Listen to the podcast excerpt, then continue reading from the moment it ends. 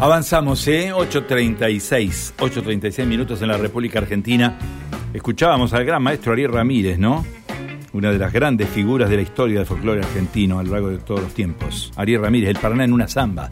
Uno de los temas también que ha marcado su repertorio ¿eh? y sus éxitos.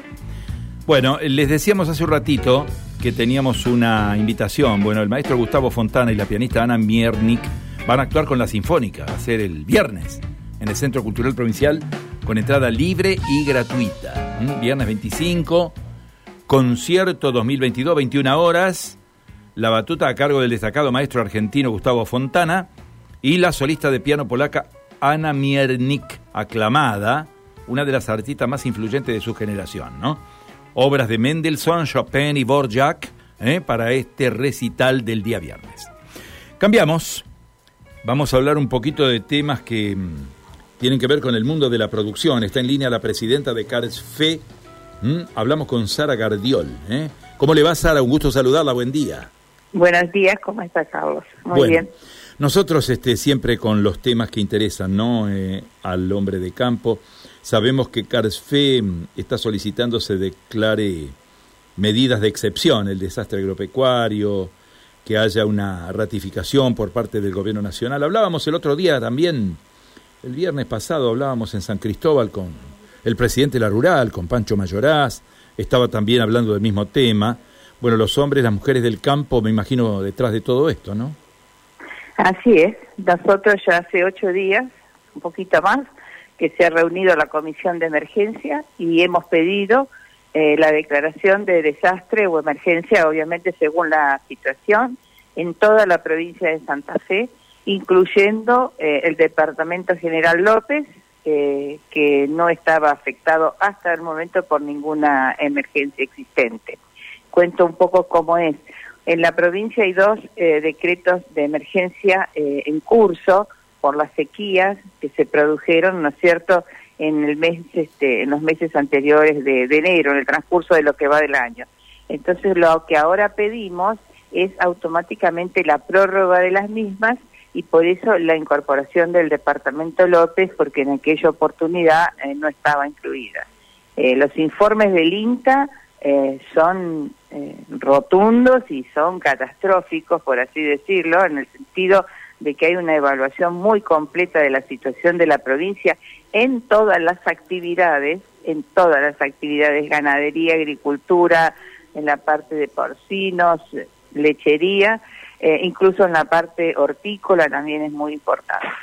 Así que estamos a la espera de lo que hemos solicitado como, como mesa de enlace provincial y como miembros de la de la comisión de emergencia. Claro, el primer paso es con los legisladores provinciales y los legisladores nacionales, ¿no? ¿Qué respuesta han tenido? ¿Qué eco han tenido de los legisladores?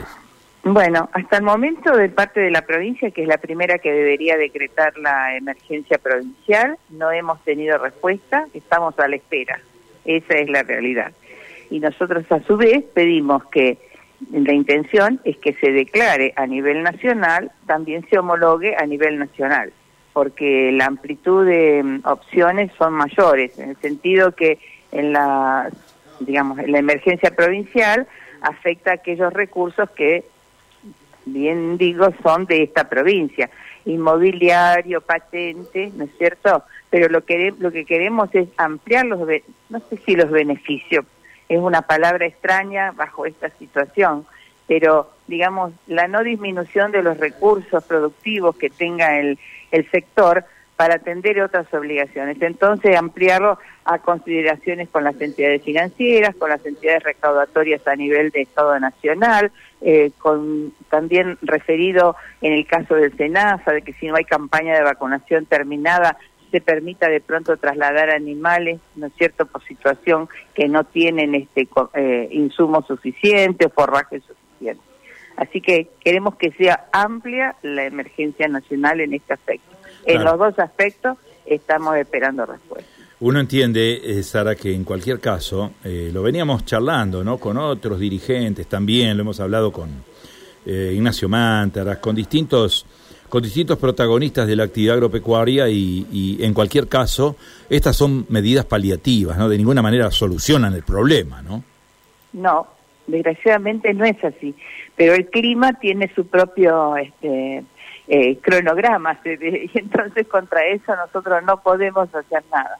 Lo que creo que en estos momentos la, la acción del Estado es colaborar, o como usted bien dice, dar elementos paliativos que ayuden, ¿no es cierto?, a que el proceso productivo siga sin mayores interferencias y donde se pone el foco para seguir trabajando y no tener que, digamos, distraer recursos para atender obligaciones. No es que las obligaciones no se vayan a atender, pero sí quizás se puedan diferir este, o se puedan reperfilar deudas, como se hace con el sector privado, que hay una comprensión de hechos. Eso pedimos a nivel de la nación.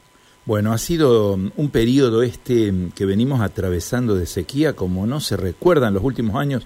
Yo no recuerdo una sequía tan prolongada, un periodo de sequía tan prolongada. Son ya tres años, tres años largos de sequía. ¿eh? Sí, además de eso es, digamos, que eh, a lo mejor una de las etapas, una de la, primera etapa, unos primeros seis meses a lo mejor eran con sequías, después se componía con, con buenos este, recuperación de recursos hídricos hoy en general se da por completo, como se denomina toda la campaña, este, sin esas posibilidades. Entonces, cada vez el problema se agrava en forma mucho mayor. Desgraciadamente es así. Este, entonces, eh, pedimos y creemos este, que es lo que corresponde atender las necesidades. Esto no es solamente la necesidad del sector productivo o del, sector este, agropecuario, que parecería ser que es el que sufre eh, el problema en primera instancia, es el que lo sufre.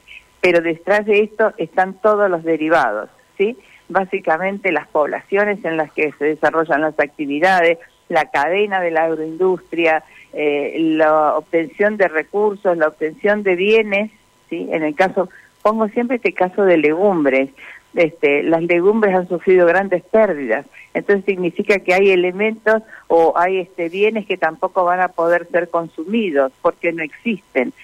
Entonces me parece que hay que tener una mirada mucho más amplia sobre el problema que estamos teniendo. Sí, se veía también, hemos apreciado, hemos estado viajando recientemente y hemos apreciado también un, un desmejoramiento de los lotes de hacienda muy, muy importantes, las pasturas realmente están muy, muy dañadas las pasturas, no hay pasturas, ¿no?